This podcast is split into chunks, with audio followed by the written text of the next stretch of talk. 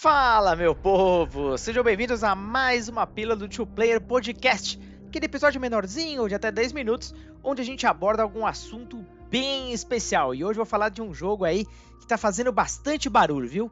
Antes da gente começar, não esquece de seguir a gente no seu agregador de podcasts preferido, como o Spotify, e claro, lá no Twitter, o arroba Podcast 1, porque você sabe muito bem, né? Algum safado já pegou esse nome, mas isso não evita a gente, não impede a gente de falar aí sobre os novos episódios. E o game ao qual eu estava me referindo é o The Ascent, um jogo de ação RPG com temática cyberpunk tá fazendo muito barulho, foi lançado bem recentemente e eu estou jogando particularmente no Xbox Series S através ali do Game Pass, né? Saiu no dia 1 no Game Pass, olha só que sensacional. E muita gente está falando desse game até porque ele é um título cyberpunk muito competente e que em alguns motivos ali, algumas questões, faz melhor do que Cyberpunk 2077 jamais fez. Olha só que coisa maluca, né? Só um pouquinho de história. Esse foi o primeiro game do estúdio Neon Giant, que você pode pensar, ah, é um estúdio que está começando agora, fundado só em 2018, mas engana-se, porque ele é formado aí por profissionais de altíssimo calibre e já trabalharam aí em títulos como Bulletstorm, Far Cry 3, Gears of War, Wolfenstein e Doom. Nossa senhora, hein? Que currículo, meu amigo.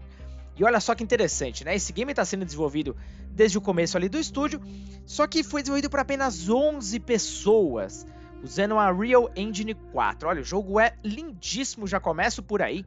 E bom, como todo o título Cyberpunk, a história se passa no mundo distópico conhecido como Velis, e nós fazemos parte de uma mega corporação conhecida como The Ascent Group.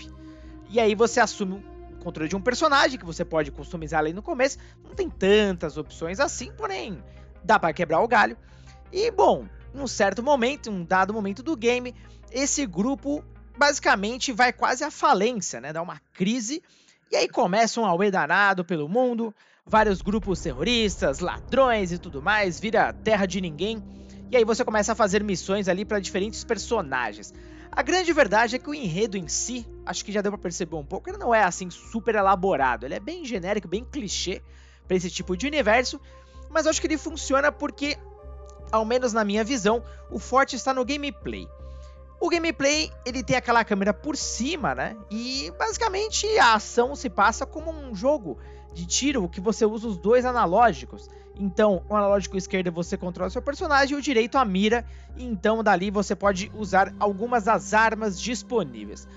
Muita gente estava me tentando descrever o game como uma suposta mistura ali de um game cyberpunk com o Diablo, né? Porque você tem o loot ali entre os cenários, você pode explorar e tem uma câmera até muito similar ao jogo da Blizzard. Porém, é, não é tão complexo assim. A verdade é que o loot é bem limitado, né? Uh, eu tô com umas 5, 6 horas de jogo, um pouco mais, inclusive. Joguei bastante no final de semana. E pelo que eu vi, ele é bem limitado, né? Eu só tô conseguindo as mesmas 5 armas. Mas a graça da coisa está ali em personagens que podem auxiliá-lo, não só a venda de novos itens, como também principalmente na evolução dos mesmos. Como um todo jogo cyberpunk, os implantes fazem parte do jogo e são muito importantes.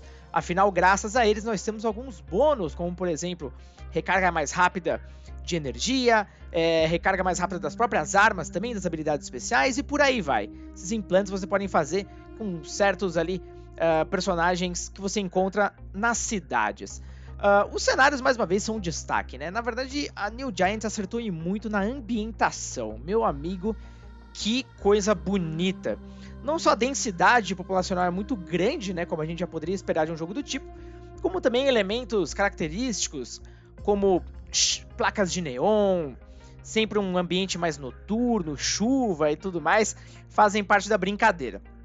O, a versão para Xbox ela veio com alguns problemas técnicos, em especial a falta de ray tracing, né? Aparentemente foi uma crítica bem forte ali no lançamento, né? A versão do Steam tem.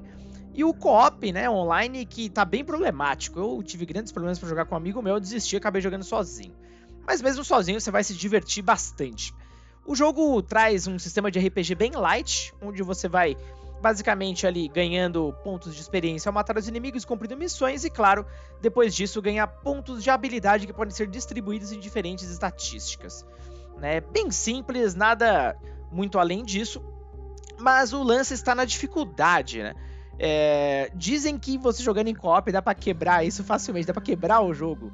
Mas jogando sozinho eu senti ali alguns picos bizarros de uma hora para outra. Então, em dado momento, eu tava enfrentando inimigos do meu nível, mais ou menos nível 12.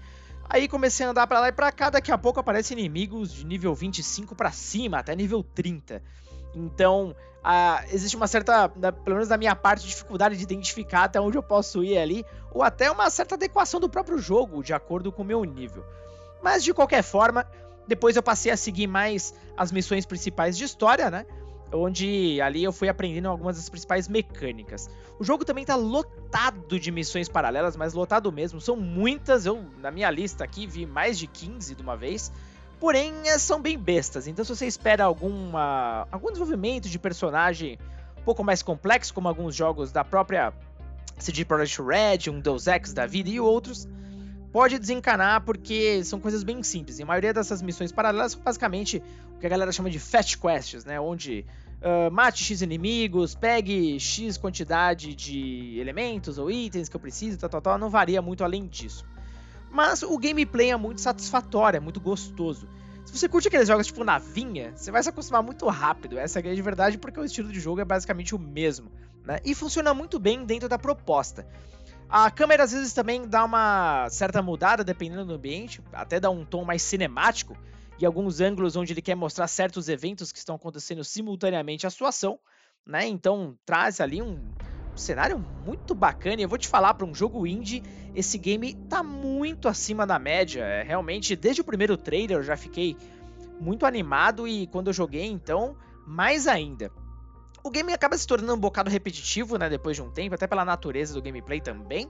E como eu disse, né, a história já não é um grande atrativo, então isso acaba tirando um bocado da experiência, né? Eu acabei fazendo mais missões apenas para ganhar mais níveis e assim ter ali a habilidade suficiente, né, uma capacidade suficiente para derrotar os inimigos mais fortes.